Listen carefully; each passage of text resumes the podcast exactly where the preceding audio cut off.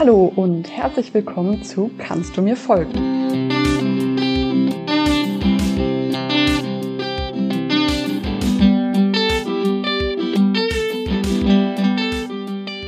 Heute wollen wir über einen Text sprechen, in dem es um den Lauf des Lebens geht und der Lebenslauf steht in Frage.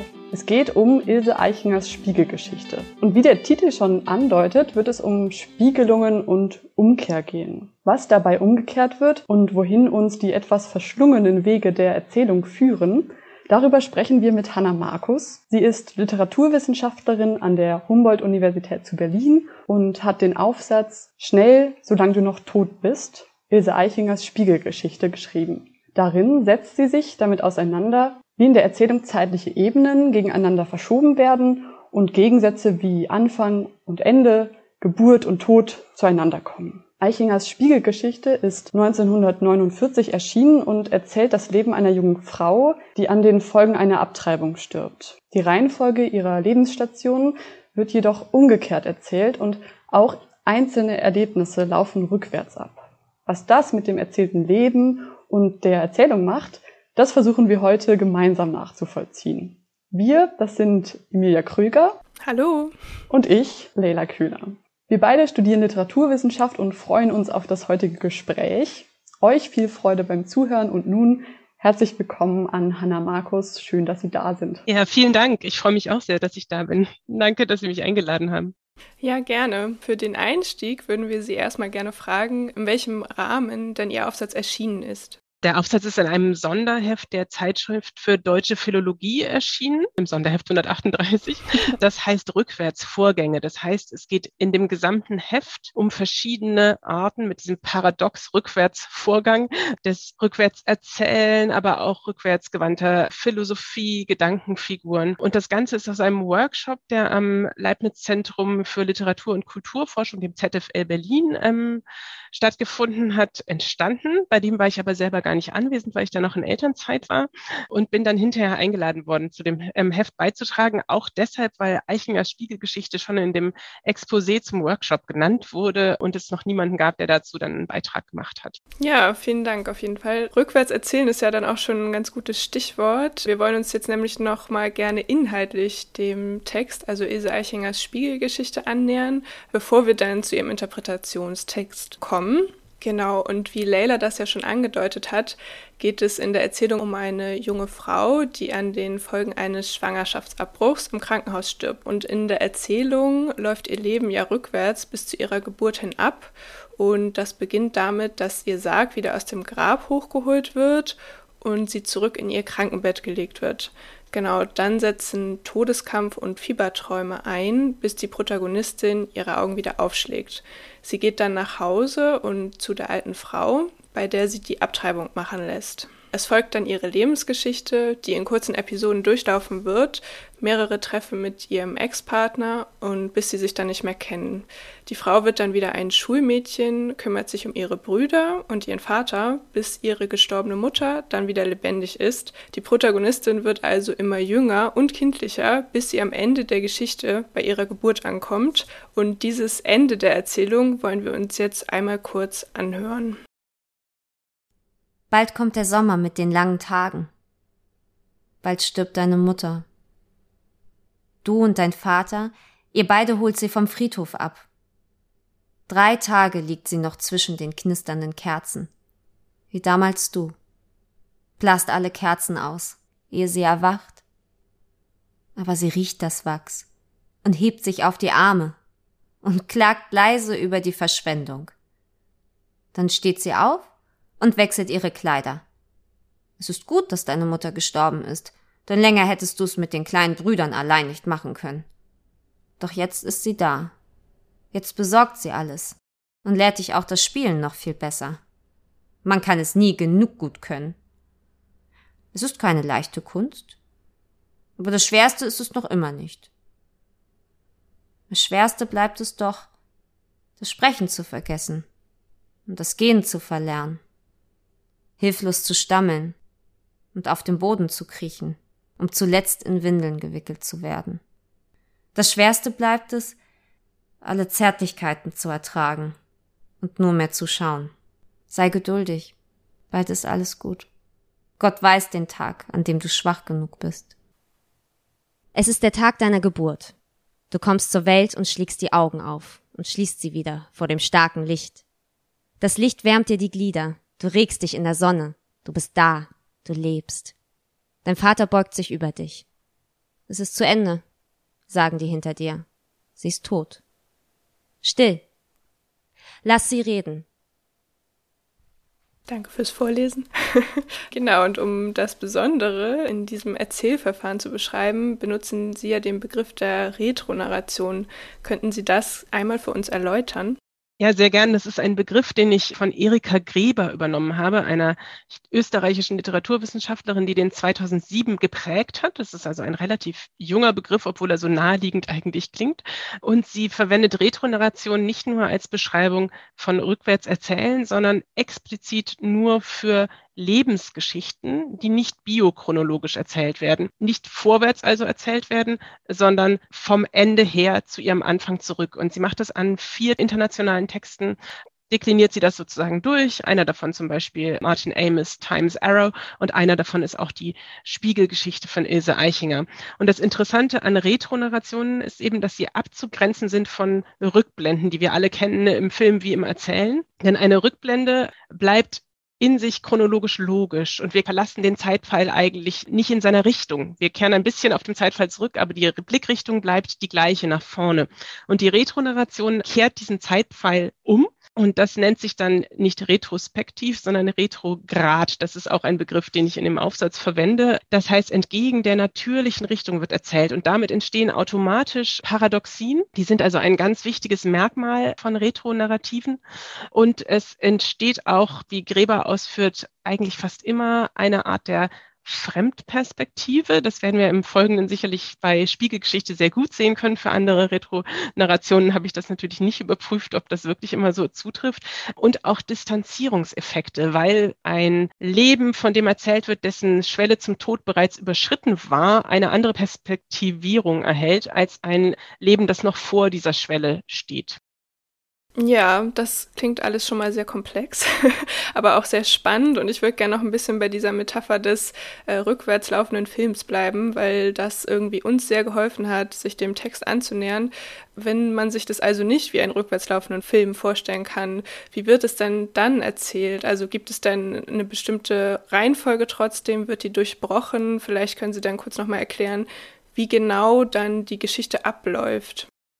Ja, sehr gern der rückwärts laufende Film, das ist ein Konstrukt. Es gibt tatsächlich auch ein filmisches Projekt, glaube ich sogar, wo Spiegelgeschichte verfilmt wurde, das ich mir gerne mal anschauen würde, das aber nur auf einer französischen Tagung gezeigt wurde. Im Film können Sie ja das kennen die Älteren von uns, die, sie wahrscheinlich weniger noch tatsächlich von diesen alten Projektoren, wo man das rückwärts ablaufen lassen konnte mit den Spulen, dass sich eben alles ganz konsequent gegen chronologisch sozusagen bewegt.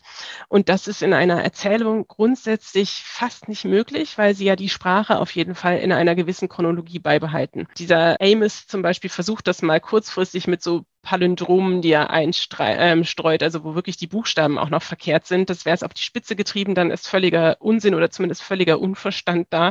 Das werden also die wenigsten Texte leisten können oder wollen. Das wäre eine reine technische Spielerei. Da unterscheidet sich schon das erste Mal von einem echten Film, den sie ablaufen lassen, weil da die Bewegungen zwar dann merkwürdig für uns, ähm, für uns anmuten, aber ja tatsächlich ganz exakt entgegenlaufen. Und sie haben auch in der Erzählung Spiegelgeschichte, was im Film natürlich möglich wäre, auch in einem rückwärts laufenden Film, ganz viele zeitraffende Momente. Sie haben Zeitsprünge, allerdings in dieser Gegenchronologie. Die könnte man im Film zwar durch Schnitte darstellen, aber es wäre zumindest nicht der exakte Ablauf eines Lebens.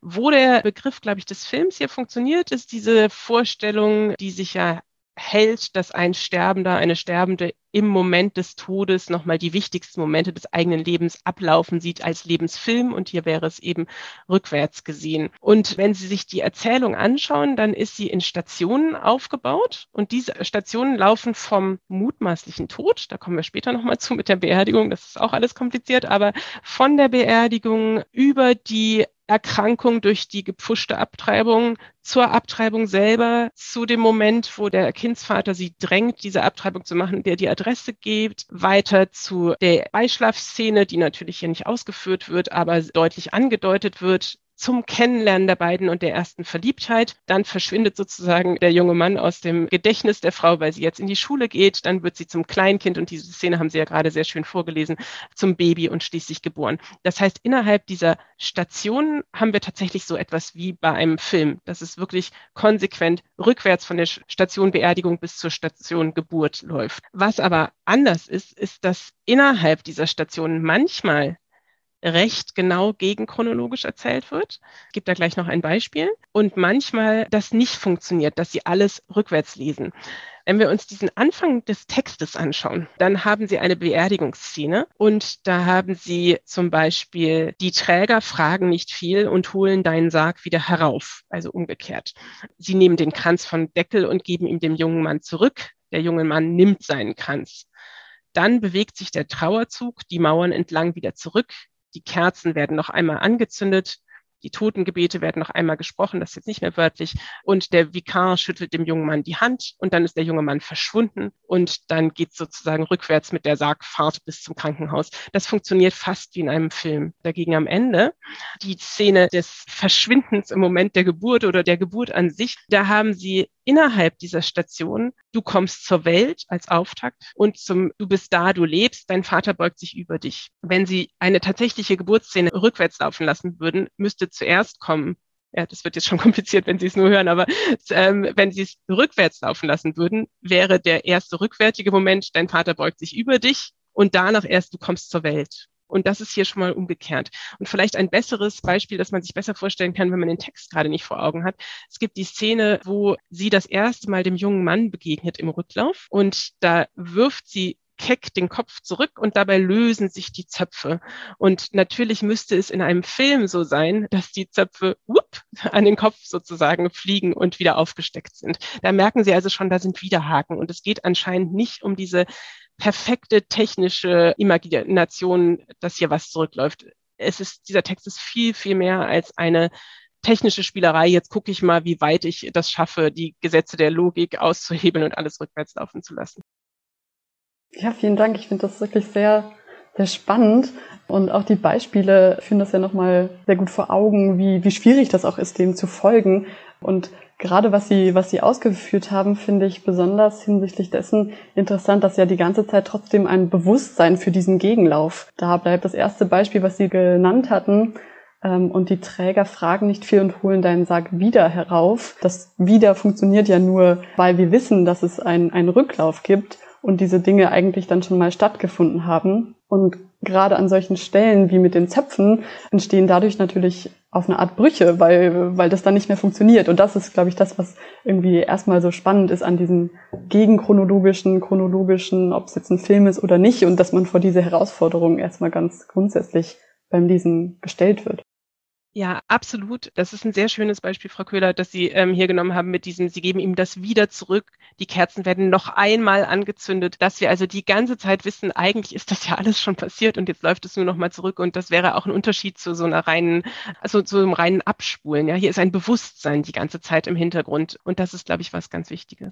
Mm, vielleicht ist das auch noch gerade ein guter Punkt, um an den Begriff der Teleologie anzuknüpfen, denn Sie sagen in Ihrem Text ja auch, dass die Retronarration sich eben dadurch auszeichnet, dass sie teleologische Züge hat. Das kann man jetzt eigentlich an dem Beispiel auch ganz gut aufgreifen. Durch diese Temporaladverbien wie wieder merkt man eben, dass das nach einem ganz äh, zweckgebundenen Muster abläuft, also dass es auch sich auf ein Ziel hin entwickelt. Vielleicht könnten Sie das auch kurz noch einmal ausführen, was es mit dem Begriff der Teleologie auf sich hat.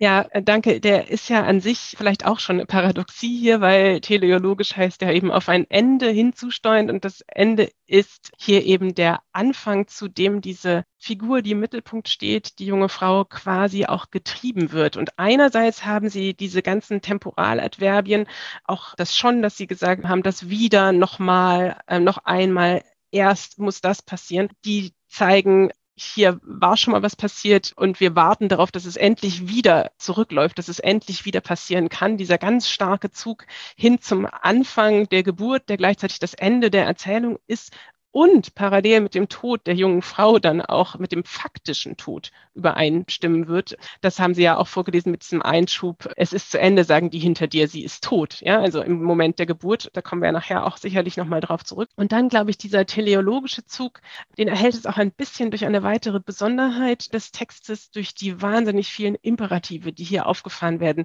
Und vielleicht haben wir es noch gar nicht so deutlich benannt, aber die Zuhörenden werden es schon gemerkt haben an den Beispielen, die vorgelesen wurden. Der Text wird ja auch in der Du-Form erzählt, was sowieso auch ein weiteres ganz avantgardistisches Verfahren ist. Nicht ohne Vorbilder, nicht ohne berühmte Nachfolgerinnen wie Christa Wolf, die das anwendet in ihren Kindheitsmustern, wo der Roman die ganze Zeit in der Du-Perspektive erzählt wird, aber in der Ansprache in ein früheres Ich, auch da eine Distanzschaffung.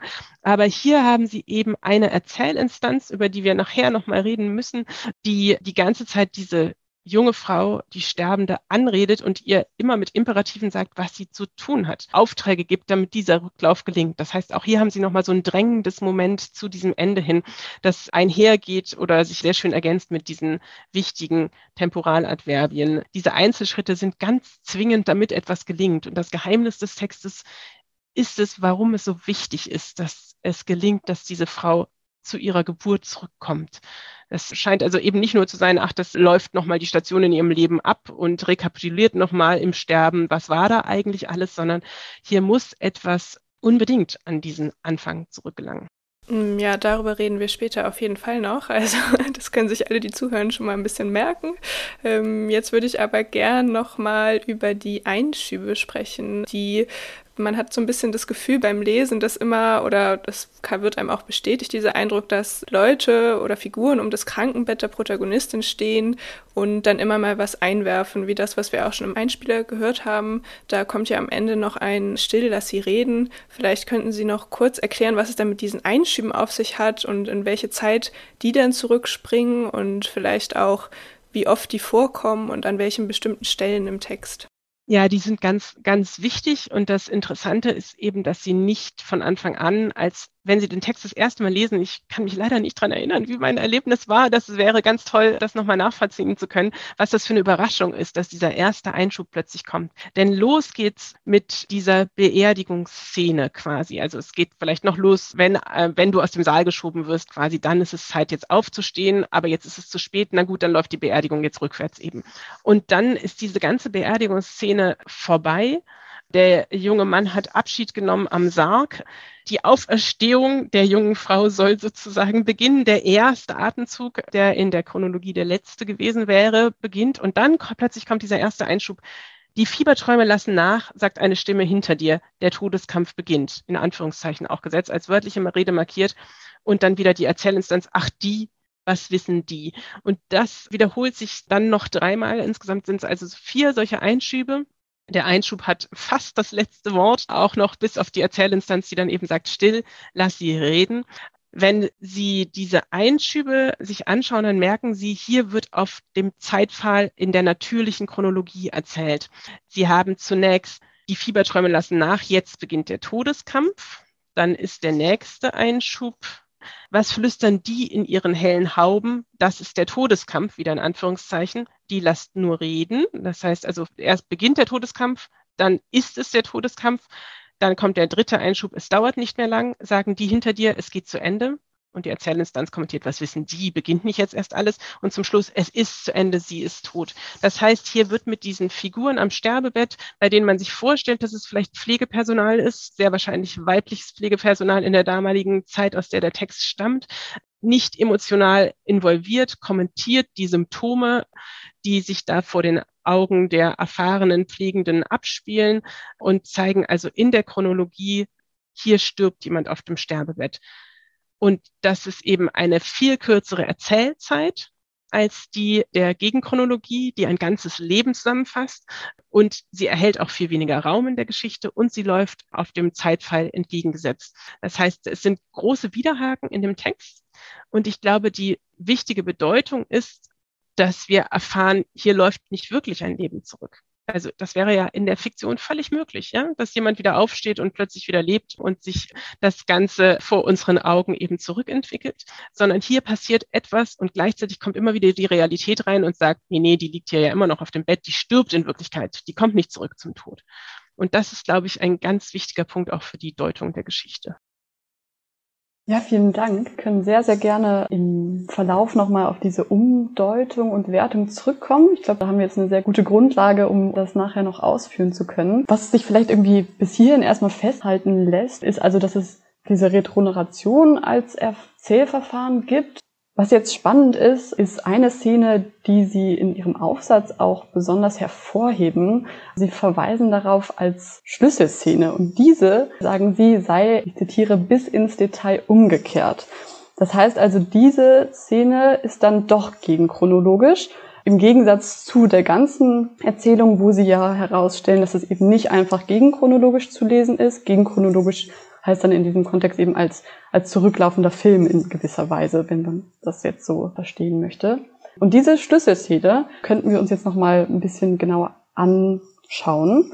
Und zwar, das haben wir schon gehört, die Protagonistin erwacht im Krankenhaus, geht zurück nach Hause und geht dann zu der alten Frau, die die Abtreibung vornehmen soll. Und was jetzt besonders ist, dass es hier ähm, weiterhin eben in diesen Umkehrungen bleibt, aber fraglich ist, wie sich das zu dem Leben und zu den Geschehnissen davor verhält. Wir hören jetzt gleich einmal diese, diese Passage und können dann danach darüber sprechen. Die Kinder spielen mit den Kugeln am Weg. Du läufst in sie hinein, du läufst, als liest du mit dem Rücken nach vorn. Und keins ist dein Kind. Wie soll denn auch eines davon dein Kind sein, wenn du zur Alten gehst, die bei der Kneipe wohnt? Das weiß der ganze Hafen, wovon die Alte ihren Schnaps bezahlt. Sie steht schon an der Tür. Die Tür ist offen und sie streckt dir ihre Hand entgegen. Die ist schmutzig. Und die Schmerzen schütteln dich. Aber du darfst nicht schreien. Gib der Alten das Geld für den Schnaps. Wenn du ihr erst das Geld gegeben hast, hält sie dir deinen Mund mit beiden Händen zu. Die unschuldigen Kinder wagen's nicht, sie bei den Heiligen zu verklagen. Und die Schuldigen wagen's auch nicht. Aber du, du wagst es. Mach mir mein Kind wieder lebendig. Das hat noch keine von der Alten verlangt. Aber du verlangst es. Der Spiegel gibt dir Kraft. Der blinde Spiegel mit den Fliegenflecken lässt dich verlangen, was noch keine verlangt hat. Mach es lebendig, sonst, sonst stoß ich deine gelben Blumen um. Sonst kratze ich dir die Augen aus. Sonst reiß ich deine Fenster auf und schrei über die Gasse, damit sie hören müssen, was sie wissen. Ich schrei. Und da erschrickt die Alte. Und in dem großen Schrecken, in dem blinden Spiegel, erfüllt sie deine Bitte. Sie weiß nicht, was sie tut. Doch in dem blinden Spiegel gelingt es ihr. Die Angst wird furchtbar und die Schmerzen beginnen endlich wieder zu jubeln. Und eh du schreist, stürzt dich der Spiegel die finsteren Treppen wieder hinab. Die Frage, die sich hier ein bisschen stellt, ist einerseits eben, inwiefern passt das mit dieser Annahme zusammen, dass die gesamte Erzählung eben konsequent gegen chronologisch nicht ist und inwiefern widersprechen Sie damit vielleicht auch Forschungspositionen, die eingenommen wurden? Ich bin nicht die Einzige, die der Ansicht ist, dass hier gegenchronologisch erzählt wird. Ich glaube, ich bin die Erste, die es in diesem Detail versucht nachzuweisen. Es gibt wirklich eine große Zahl an Forschungsbeiträgen zu Spiegelgeschichte. Ich würde sagen, fast mehr als zu jedem anderen Text von Ilse Eichinger. Er ist ohne Zweifel einer der bekanntesten Texte. Und an dieser Szene arbeiten sich natürlich viele ab, die ist eben, um das vielleicht noch ganz kurz herzuleiten, die ist glaube ich, unbestritten eine Schlüsselszene. Erstens, weil sie den Moment natürlich im Leben selber macht, in dem das Leben sich dann äh, durch die Infektion eben dem Ende zuneigen wird. Das heißt also, sie ist ein ganz entscheidender Bruch in diesem Leben der jungen Frau die Abtreibung, dann ist eine Abtreibung natürlich ein wahnsinniges Tabu in dieser Zeit noch um vieles, vieles mehr als in der heutigen Zeit. Das wäre also so ganz inhaltlich historisch gesehen. Ich sage vielleicht noch mal kurz von 1949, das haben wir am Anfang gesagt, für alle, die es vielleicht nicht mehr ganz präsent haben. Genau, also Abtreibungen sind natürlich illegal in dieser Zeit und entsprechend gepusht werden die auch ausgeführt und deshalb ist es auch ganz häufig so, dass die Frauen an diesem Eingriff dann sterben unter fürchterlichen Qualen. Und dann ist sie von der Position her eine Schlüsselszene. Sie liegt ziemlich exakt auf der Mitte der Geschichte.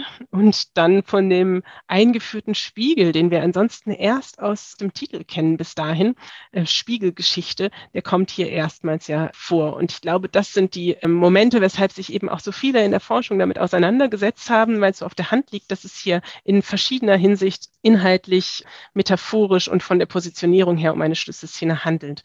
Und immer wieder in verschiedenen Beiträgen. Ich nenne vielleicht nur drei Beispiele. Die Frau Gräber, der ich ja sehr dankbar bin für ihren Text über Retronarration, aber mit ihr nicht d'accord gehe in Bezug auf die Einschätzung, dass hier Ereignisse korrigiert werden können. Die Frau könne durch den Rücklauf in der Abtreibungsszene die Ereignisse selbst korrigieren, weil andere Sätze als damals geäußert werden. Also sie behauptet, Erika Gräber, dass in dieser Szene etwas anderes gesagt wird von der jungen Frau.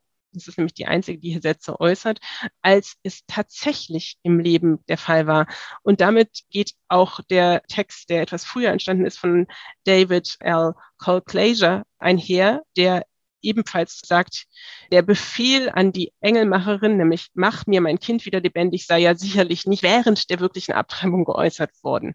Und dann zuletzt vielleicht noch den Wikipedia-Eintrag, von dem ich natürlich nicht weiß, welcher Benutzer oder welche Benutzerin den verfasst hat, der aber auch sagt, diese Szene ist so, wie sie hier abläuft, logisch genauso ist sie passiert und sie ist eben nicht gegenchronologisch, sondern sie ist chronologisch erzählt. Und das Letztere bei Wikipedia ist, glaube ich, noch eindeutiger falsch als bei den beiden Forschungspositionen ist, die ich zitiert habe. Wenn Sie den Text in eine Chronologie bringen wollen, diesen Abschnitt, wenn Sie mir also kurz folgen wollen darauf, dass es hier wirklich eigentlich alles äh, konsequent rückwärts läuft, dann müssen wir ihn uns von hinten anschauen, diesen Abschnitt, den Frau Köder vorgelesen hat. Das heißt, wenn hier steht, der Spiegel stürzt sich die finsteren Treppen wieder hinab am Ende dieser Szene, die Sie vorgelesen haben, dann müssen wir natürlich uns in der Bewegung vorstellen, sie geht die Treppen hinauf. Das ist Schritt eins. Sie hat Angst fürchterliche Angst. Die Bitte wird erfüllt der jungen Frau, und zwar die Bitte der Abtreibung sozusagen. Und dann fängt die junge Frau an zu schreien. Und dann kommt diese wörtliche Rede. Und meiner Meinung nach macht das total Sinn, nach dieser Abtreibung, zu der sie gedrängt worden ist, zu rufen, mach mir mein Kind wieder lebendig. Dass das jetzt folgt, nach der Abtreibung. Das wird nicht während der Abtreibung selber des Eingriffs oder als Auftakt zu der Abtreibung geäußert, sondern das ist der verzweifelte Wunsch hinterher, das Geschehen ungeschehen zu machen. Und dann kommen diese Vorwürfe an diese Alte, sonst die Drohungen, die ausgestoßen werden, sonst sage ich allen, was hier los ist. Und dann kommt in der Szene, die Alte hält ihr mit beiden Händen den Mund zu. Das ist klar. Die möchte nicht, dass, also es wissen vielleicht alle auf der Straße, womit die ihr Geld verdient, aber sie macht sich natürlich strafbar. In bestimmten Zeiten vielleicht da nicht mehr, weiß ich nicht, wäre es sogar ein Hinrichtungsstrafbestand gewesen, Abtreibungen vorzunehmen. Und die hält ihr also den Mund zu. Daraufhin lässt sich die junge Frau sozusagen einschüchtern, bezahlt für den Eingriff und geht aus der Tür. Und dann ist dieses schöne filmische Moment eigentlich, die ähm, da steht im Text, die Tür ist offen und die streckt dir die Hand entgegen die Alte. Und Sie können sich die ganze Sache genau umgekehrt auch vorstellen. Die weist sie mit der offenen Hand hinaus. Weg mit dir, ja, geh raus. Und dann geht die junge Frau geschüttelt vor Schmerzen den Weg entlang an den Kindern vorbei. Und da heißt es hier, du läufst, als liefst du mit dem Rücken nach vorn. Wenn wir das in der Gegenchronologie uns vorstellen im Film, dann würde sie ja tatsächlich falsch rumlaufen. Ja? Also wenn Sie das abspulen lassen, dann sieht die Bewegung ja falsch rum aus, als ob man irgendwie mit dem Rücken nach vorne läuft. Und gleichzeitig ist hier vielleicht auch ein Beispiel dafür, wie potent dieses Erzählverfahren ist, weil du läufst, als liefst du mit dem Rücken nach vorne natürlich auch heißt, alles ist verkehrt, dein Leben ist vernichtet, du hast dich falsch entschieden, du bist völlig aufgelöst und aufgewühlt und keine Bewegung macht mehr eigentlich Sinn. Ja, danke. Und zwar, was mir jetzt nochmal im Hören oder in dem, was Sie sagen, auch auffällt, ich finde, das ist, äh, kann man sehr gut auf diese Weise lesen, dass das eigentlich auch so hat stattfinden können, eben in der, wenn man es chronologisch dann liest, wie Sie das ja darstellen. Und was Sie jetzt die Potenz des Erzählens auch genannt haben, diese Doppeldeutigkeit, damit wird ja wahnsinnig doll gespielt und so spannend finde ich, dass sich das hier wieder, und ich sage schon selbst am Wieder, eben auch ablesen lässt, weil das Wieder ja sonst eben hinweist darauf, dass dieses Bewusstsein über das bereits stattgefundene äh, vorhanden ist und in diesem Fall es aber tatsächlich um einen, um einen Wieder gehen könnte und sich daran, dass ja vielleicht auch diese, die sie jetzt als falsche Lektürin sozusagen festmachen, daran aufhängt, dass dieses Wieder eben doppelt besetzt sein kann. Es kann ja in beide Richtungen ein Wieder sein. Und dennoch, gerade weil es hier zum Beispiel ein Konjunktiv ist, auch was sie danach beschreiben mit dem, mit dem Weg an den Kindern vorbei, als würdest du nur rückwärts laufen, wird es eben deutlich, dass es gar nicht so sicher ist, was jetzt hier passiert ist und was nicht.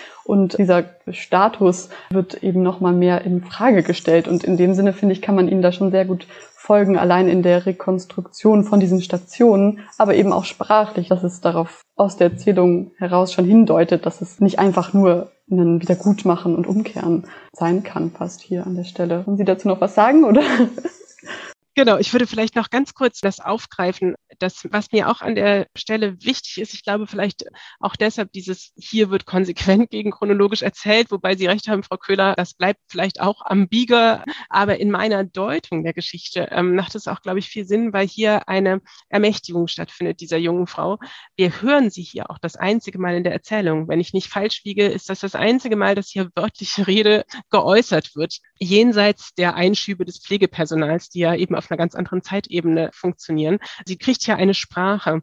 Und das finde ich halt, ist für die gesamte Bedeutung dieses Rücklaufs vielleicht auch so wichtig, dass man hier merkt, hier lehnt sich mal jemand auf, der ansonsten immer oder die ansonsten immer nur erduldet hat von der Tatsache, dass sie als Kindergartenkind sozusagen als kleines Kind schon für die Brüder sorgen musste, als die Mutter gestorben ist, zu dem gedrängt werden, dass sie mit dem jungen Mann schläft, zu dem gedrängt werden der Abtreibung und diesem einsamen Tod im Krankenhaus. Und hier ist sie mal so präsent und aktiv. Und ich glaube, dieser gesamte Rücklauf ist eben auch ein Versuch, diese junge Frau zu ermächtigen, dass sie wieder stark wird, dass sie ihr Leben sozusagen anders leben darf, als es eigentlich abgelaufen ist. Ja, vielen Dank auch für die Erläuterung nochmal. Ich finde, das passt, ergänze ich dann vielleicht nochmal aus meiner Lektüre auch dazu, genau zu der Stelle eben, die Sie auch anführen mit Mach es wieder lebendig. Da ist es ja so, dass im Rücklauf sozusagen äh, gesagt wird, dass jetzt die junge Frau das eben einfordert und sie als einzige das einfordert. Und so wie es dargestellt wird, ist es ja dann so, dass es daraufhin passiert, dass die Alte das Kind auch wieder lebendig macht ist. Stellen Sie da, dass es eben vor allem hier um diese narrative Macht geht, die das ermöglicht, dass in, in dieser Umkehrung dann auch eine, eine Veränderung, aber eher eben in der Perspektive stattfindet. Obwohl ich da auch sagen würde, da bleibt es eben auch uneindeutig, wie stark das so ist, weil hier zum Beispiel dieses Erschrecken der Alten auf die Drohungen folgt von der jungen Frau. Und da heißt es dann, und da erschrickt die Alte, nachdem nämlich die junge Frau gedroht hat, ihr die Augen auszukratzen und in die Gasse rauszuschreien und ähnliches. Und es heißt, und in dem großen Schrecken, in dem blinden Spiegel erfüllt sie deine Bitte. Das heißt, es wird schon ein bisschen auch angedeutet, würde ich meinen, dass es vielleicht auch eben zusammenhängt. Und das passt aber, würde ich gar sagen, ist es gar nicht, dass es so sehr gegen ihre Lesart spricht, sondern eben diese Handlungsmacht dann doch ein bisschen stark macht, weil eben alles unter diesem Vorzeichen des Unsicheren bleibt. Das mit der Bitte ist auch eine ganz schöne Stelle. Erfüllt sie deine Bitte, denn in der Gegenchronologie ist es die Bitte, mach mir mein Kind wieder lebendig, aber in der echten Chronologie kann es auch die Bitte sein der Abtreibung. Das heißt, es funktioniert dann auch wieder in beide Richtungen. Es werden uns äh, Sachen als Häppchen sozusagen vorgelegt, die vorher wirklich anders besetzt gewesen sein können, aber durch diese neutrale Formulierung lügt sozusagen der Rücklauf nicht. Ja? Sie erfüllt deine Bitte. Es wird anders gedeutet. Wenn Sie die Szene hier wortwörtlich gehabt hätten, würde es nicht funktionieren. Ne? Wenn die junge Frau jetzt zu der Alten geht und sagt, ich bin ungewollt schwanger, ich muss dieses Kind weghaben, bitte erfüllen Sie mir diese Bitte so ungefähr und ich werde Sie dafür bezahlen, dann funktioniert auch diese Doppeldeutigkeit nicht mehr, dieses Verlöschen der Unterschiede vielleicht auch. Absolut. Und weil Sie darauf hinweisen, das ist auch, finde ich, sehr spannend in dem, in dem Text, weil die Abfolge, wie es bezeichnet wird, darauf haben Sie ja gerade hingedeutet, die Bitte, das ist die letzte Bezeichnung davon. Und davor, in der Stufe vorher, ist ein Verlangen und davor ein Verklagen. Das heißt, das deutet auch darauf hin, beim Verklagen ist es eben schon passiert. Man klagt etwas an, was passiert ist und das Verlangen, genau, ist eben so in dieser Zwischenposition und die Bitte ist dann gegenchronologisch im Grunde eigentlich das, was auch am Anfang stehen könnte. Das bringt uns jetzt auch schon weiter eben in diesen Fragen von Deutung und Umdeutung. Und zwar bietet es sich jetzt an, im Kontext dieser Szene nochmal auf den Spiegel zurückzukommen, weil das ja ein sehr zentrales Motiv ist in dieser Szene. Sie meinen also, und das finde ich nach den Erklärungen auch sehr nachvollziehbar, dass es sich also nicht um einen Spiegel handelt, der tatsächlich in der erzählten Welt hier existiert. Dann äh, stellt sich ein bisschen mehr die Frage, als was lesen Sie diesen Spiegel und wenn er nicht existiert, warum ist er dann trotzdem blind? Warum ist das wichtig? Ich würde sogar sagen, das, was für die Existenz des Spiegels spricht, ist vielleicht weniger, dass er blind ist, als dass er Fliegenflecken hat. Das heißt, so direkt den Fliegen so auf so einem Spiegel hinterlassen. Das kann man sicherlich auch metaphorisch bedeuten, beschmutzt oder sowas, aber da wird es schwieriger. Aber der Spiegel kommt in diese Szene ganz überraschend. Hm, wir erfahren von den Räumlichkeit bei dieser alten eigentlich sehr wenig, außer dass sie gelbe Blumen im Fenster hat. Die haben wir vorher schon als Narzissen, sind die uns schon begegnet und die sind metaphorisch natürlich auch besetzt, weil es eben Osterglocken, die Blumen der Auferstehung sind. Ansonsten erfahren wir nicht, wie diese Wohnung ausgestattet ist. Also da steht nicht etwa, da hängt ein großer Spiegel an der Wand oder sowas in der Richtung. Der Spiegel kommt ganz plötzlich wichtig. Das hat noch keine von der Alten verlangt, aber du verlangst es. Der Spiegel gibt dir Kraft. Welcher Spiegel? Der blinde Spiegel mit den Fliegenflecken lässt dich verlangen, was noch keine verlangt hat. Hier kann man sich trotzdem noch vorstellen, dass dieser Spiegel da hängt und gleichzeitig zur Metapher wird für diesen Rücklauf. Was dagegen spricht, finde ich, aber ich glaube, die Erzählung lässt eben auch vieles offen. Erstens natürlich, dass wir von vornherein auf einen Spiegel vorbereitet sind, aber im Zusammenhang mit Geschichte, Spiegelgeschichte, womit es schon ein klar als narratives und fiktionales Verfahren gekennzeichnetes oder der Begriff ist damit schon als gleichzeitig als literarisches Verfahren der Spiegelung bezeichnet. Und dann taucht dieser Spiegel noch mehrfach in der Erzählung auf, ohne dass er da eigentlich faktisch hängen kann. Das heißt, auf jeden Fall löst er sich von den Räumlichkeiten der Alten, falls er da jemals tatsächlich hing. Eines Tages wird der Himmel blass genug sein, gibt es denn einen anderen Glanz als den der letzten Blässe? An diesem Tag spiegelt der blinde Spiegel das verdammte Haus. Verdammt nennen die Leute ein Haus, das abgerissen wird. Und dann kommt nochmal Jetzt wirst du auch die Zöpfe bald wieder lösen dürfen. Alles ist im Spiegel. Im Spiegel tut man alles, dass es vergeben sei. Also da kommt dieser Spiegel noch in diesen Teil um den Vorgang des Beischlafs, des Geschlechtsverkehrs. Eine Szene ist es ja gar nicht wirklich, weil es eben nicht geschildert wird, sondern nur angedeutet wird. Da kommt dieser Spiegel wieder und spiegelt wieder etwas. Und damit ist zumindest klar, dass er nicht an diesen Ort bei der Alten gebunden ist.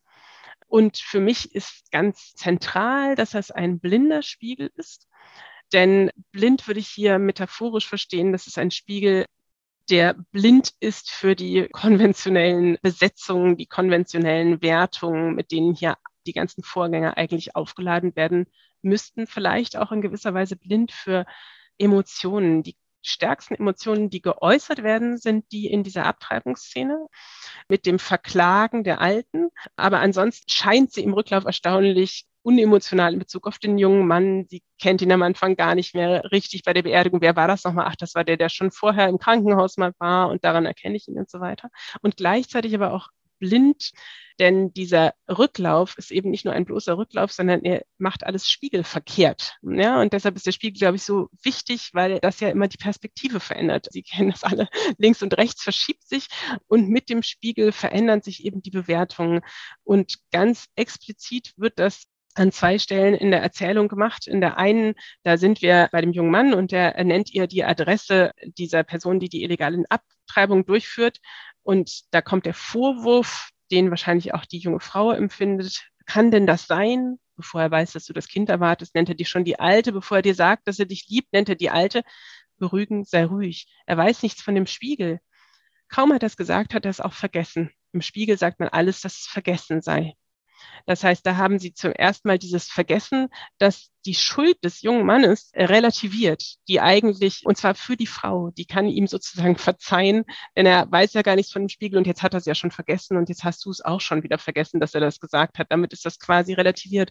Und noch wichtiger vielleicht bei dieser Szene, die ich eben anzitiert habe, an diesem Tag spiegelt der blinde Spiegel das verdammte Haus. Das Haus heißt verdammt, weil anscheinend da sich die Paare zurückziehen und die unverheirateten Paare, um miteinander zu schlafen. Und die Leute wissen es nicht besser, das am Haus, äh, dass sie es verdammt nennen, wird auch gesagt da drin. Und der Spiegel bewirkt ja, dass auch diese Entjungferung rückgängig gemacht wird. Mit dem Euphemismus nimm deinen Kranz zurück, der laut Grimmschen Wörterbuch eben heißt, habe ich aus der Forschungsliteratur nicht selber gefunden. Kranz steht hier also für die Jungfräulichkeit, den erhält sie zurück.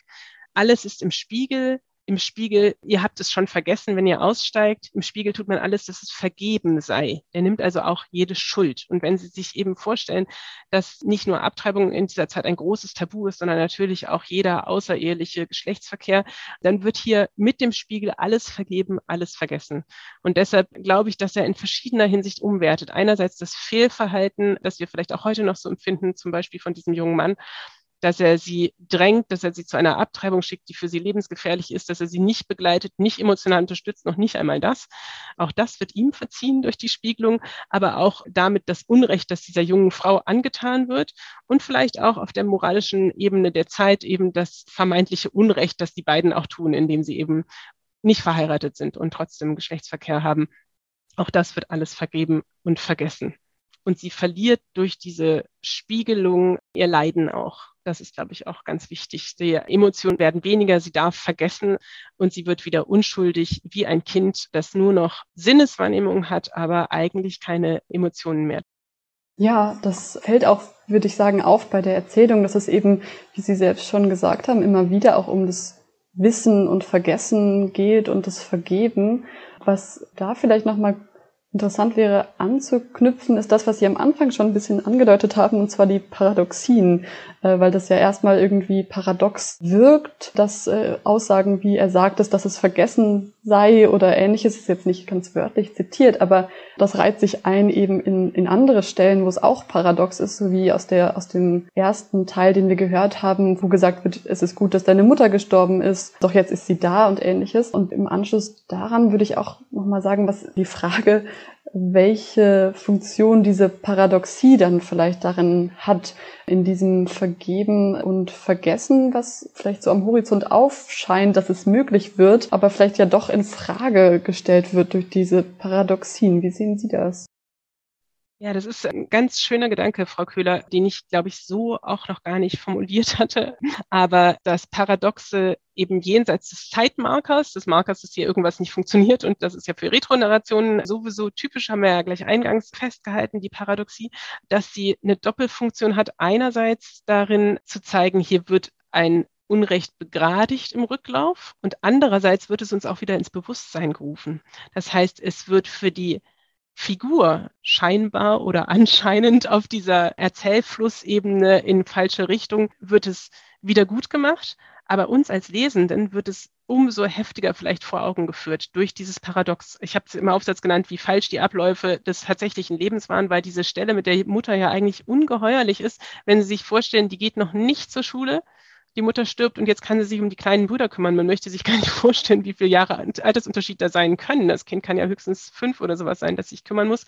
Und eben es ist gut, dass deine Mutter gestorben ist, denn länger hättest du es mit den kleinen Brüdern allein nicht machen können. Eigentlich müsste es ja heißen, nach unserem logischen Verständnis ist es gut, dass deine Mutter jetzt wieder lebt, denn du hättest es nicht mehr länger machen können. Und dadurch wird diese Ungeheuerlichkeit von dieser winzig kleinen Szene, diese Station ist ganz kurz im Vergleich zu den in großer Länge erzählten des, der jungen Frau mit 16, 17, 18 in dem Dreh, aber wird die uns so vor Augen gerufen. Ich glaube, das ist ein sehr gutes Beispiel, um zu verstehen, wie produktiv dieses Verfahren ist und auch, dass der Text keineswegs ein versöhnlicher Text ist. Die Versöhnung wird für diese Figur gefunden oder suggeriert, aber der Text ist an sich ein wütender Text. Der Text protestiert ganz entschieden gegen dieses falsch ablaufende Leben und zwar nicht gegen die Fehler, die die Frau vielleicht begangen hat in ihren Lebensentscheidungen, sondern das Leben überhaupt so ablaufen darf. Und das haben wir ja ganz prominent eben in diesem Titel auch, worauf Sie schon hingewiesen hatten, dass eine Spiegelung auch immer eine Art ja, nicht nur Verkehrung, sondern vielleicht auch bis hin zu einer Ver Verzerrung ist, weil es eben spiegelverkehrt ist und eben nicht einfach aufgelöst werden kann. Und damit würde ich sagen, dass jetzt es weitergehen kann mit dem nächsten Abschnitt. Genau, ich glaube nämlich so langsam müssen wir uns mal dem dritten Abschnitt unserer Folge widmen. Wir wollen nämlich auch noch über die poetologische Ebene der Erzählung sprechen. Das bedeutet, dass wir uns fragen wollen, was die Interpretation der Spiegelgeschichte, die wir jetzt gerade besprochen haben, in Bezug auf das gesamte Werk der Autorin bedeuten könnte. Also ob wir so eine Art literarisches Programm darin vielleicht erkennen können. Also eigentlich geht es uns darum, warum erzählt Eichinger dann jetzt auf diese Art und Weise. Genau, und da können wir vielleicht als erstes gerne nochmal über den Titel sprechen. Wir haben ja jetzt praktisch so ein bisschen herausgearbeitet, dass in diesem Spiegelgeschichte auch ein ganz eigenes Erzählverfahren äh, steckt Und das kann, das schreiben Sie auch in Ihrem Interpretationstext, als poetologische Strukturmetapher bezeichnet werden. Vielleicht könnten Sie diesen Begriff und was das bedeutet uns einmal kurz erläutern. Ja, sehr gerne. Ist wirklich, glaube ich, ein wichtiger Punkt und es macht Sinn, dass wir ihn sozusagen am Ende behandeln, zusammen mit dem Rücklauf dieses Textes sozusagen auch den Kern an, an den Schluss stellen. Der Text ist, das ist wichtig, weil es oft salopp nicht so zitiert wird. Der Text ist ja betitelt ohne Artikel, haben Sie auch immer hier so gemacht. Spiegelgeschichte, also nicht die Spiegelgeschichte. Damit ähm, reiht sich für mich in so eine Tradition von Texten ein, die eine Gattungsbezeichnung im Titel haben. Die berühmtesten sind sicherlich Goethes, nicht zufällig, Novelle und Märchen, wo sozusagen das Paradebeispiel der Novelle zumindest wird es behauptet, hier entwickelt wird oder das Paradebeispiel des Märchens. Und der Text zeigt bei Spiegelgeschichte, was ja an sich keine Gattung ist. Sie haben ja gesehen, da gibt es ganz wenig Texte. Ne? Ja, international hat die Frau Gräber sich vier angeschaut, vielleicht gibt es auch zehn oder zwanzig, aber das ist natürlich für die Weltliteratur nicht geradezu äh, wahnsinnig viel. Da geht es also auch um eine Gemachtheit, die hier schon drin ist, um eine Geschichte. Und auch durch dieses Du-Verfahren und durch die vielen Imperative und wozu ich jetzt gar nichts gesagt habe, aber das können Sie im Text von mir, aber auch im Text von Eichinger einfach alles nachlesen, durch die Konditionalsätze, die hier drin sind, bei denen man gar nicht weiß, passiert ja eigentlich wirklich was oder soll es nur passieren. Da werden wir die ganze Zeit auch immer wieder auf diese Bedeutung der Narration oder überhaupt die Tatsache, dass es ja sich um eine Narration handelt in dem Hauptstrang der Geschichte, in dem gegenchronologischen Strang der Geschichte, immer wieder aufmerksam gemacht. Das heißt also, die Tatsache, dass hier etwas gespiegelt wird, ist, glaube ich, ebenso relevant wie die Tatsache, dass hier es um eine Geschichte geht, dass es hier um einen fiktionalen Vorgang geht. Und da kommen wir wieder zurück zu diesen wichtigen Einschüben. Die Einschübe so wird zumindest suggeriert, sind das Gegenteil. Die Einschübe sind die Realität, natürlich nur auf der ähm, Ebene der Erzählung an sich, aber das andere ist das, was abläuft über die Macht des Sprechens und die Macht der Sprache. Deshalb haben Sie hier so eine merkwürdige Sprechinstanz bei der offen bleibt, wer das eigentlich ist. Ist das die junge Frau, die sich selbst anspricht, mit merkwürdiger Distanz im Todesmoment gesegnet?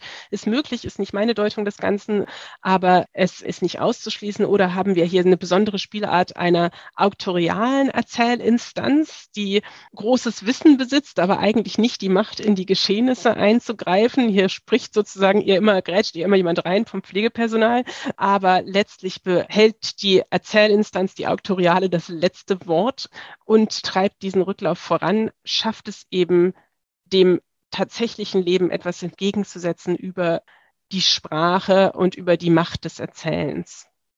Genau, Macht des Erzählens ist ein ganz schöner Stichpunkt, um auch nochmal den zeitlichen, zeithistorischen Kontext der Erzählung anzusprechen mit dem Erscheinungszeitpunkt 1949. Das haben wir jetzt ja schon zweimal gehört. Kann man die Erzählung ja als sehr frühe Nachkriegsliteratur bezeichnen und auch gerade in, in diesem zeitlichen Kontext ist ja die Macht des Erzählens, hat eine sehr besondere Bedeutung. Vielleicht könnten Sie noch mal was dazu sagen, inwiefern dann diese Form des Erzählens eine Möglichkeit war, in dieser Zeit überhaupt noch zu erzählen oder inwiefern ein Erzählen angesichts des Endes möglich ist. Ja, das ist ganz wichtig, diese Geschichte auch zu historisieren.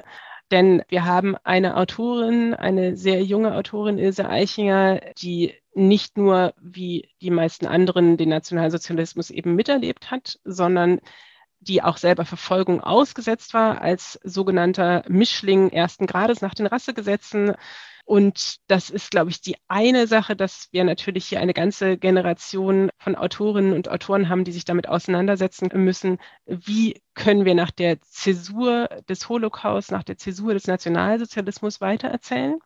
Gleichzeitig darf, glaube ich, auch bei Eichinger trotz ihrer Biografie das nicht nur auf dieses Auschwitz-Verdikt sozusagen oder das Lyrik-Verdikt so quasi, wie kann man noch nach Auschwitz Gedichte schreiben oder meinetwegen erzählen oder muss die Sprache verstummen, reduziert werden, denn gleichzeitig ist es ja eine Zeit, die auch gegenwärtigen Bedrohungen ausgesetzt ist. Das ist ja der Beginn quasi des Kalten Krieges. Da sind die ersten Spannungen da. Sie haben zerrissene Länder. Sie haben Traumata der unterschiedlichsten Art. Und diese Art auf das Ende hin zu erzählen, das Ende immer mit ins Bewusstsein zu rufen, die ist, glaube ich, eine Möglichkeit, eine Sprache zu finden, die nicht der Sprache, der missbrauchten Sprache vor 1945 gleicht, die deren Verfahren verlässt und auch deren Worte, die also eine neue Form der Sprache ist und eine Sprache ist, die auch nicht verstummen muss. Und das macht Eichinger sogar relativ explizit in dem Erzählungsband, in dem Spiegelgeschichte auch steht, mit dem ersten poetologischen Text, den sie sozusagen vorwegschickt, der ist von 1951, das heißt das Erzählen in dieser Zeit. Und da sagt sie, dass alle Erzählungen in dem Band, das muss man nicht unbedingt glauben, aber viele, da stimmt es dann, sozusagen die Erfahrung des nahen Todes in sich tragen und sie sollen nicht darüber hinwegtrösten, sie sollen nicht davon ablenken und gleichzeitig sollen sie aber auch nicht verstummen. Hier wird also um eine Sprache gerungen und das glaube ich erfolgreich, die den Schrecken das Ende nicht negiert, nicht ausspart, in keiner Weise sentimental oder kitschig ist oder Trost bietet, denn Trost kann es hier nicht mehr geben und die gleichzeitig aber auch nicht kapituliert vor dieser Erfahrung des Endes. Das ist für Eichner meiner Meinung nach in den 50er und 60er Jahren ganz relevant, diese Hoffnung, die darin auch liegt, dass man intervenieren kann gegen die Wirklichkeit mit Sprache, dass die Sprache also eine Intervention eigentlich darstellt, die also nicht La Polar die Wirklichkeit vielleicht ausblendet und sagt, wir machen hier was ganz eigenes und das interessiert mich alles nicht, sondern die uns das Bewusstsein für den Schrecken auch vor Augen führt und gleichzeitig auch ganz viel Schönheit noch gewinnen kann neues semantisches, ästhetisches Potenzial. Da sind diese Formulierungen vielleicht ein gutes Beispiel mit den Blüten und den Knospen, die hier mehrfach in der Spiegelgeschichte kommen. Bis morgen sind die welken Blüten frisch und schließen sich zu Knospen oder es ist wieder Herbst, die Blüten sind lange schon zu Knospen geworden, die Knospen zu nichts und nichts wieder zu Früchten. Das sind also eigentlich ganz konventionalisierte Topoi, Werden und Vergehen der Natur, Sinnbild für diese Vergänglichkeit des Lebens, aber durch den Rücklauf haben sie für mich zumindest eine unheimliche poetische Kraft auch, die in dieser Sprache liegt.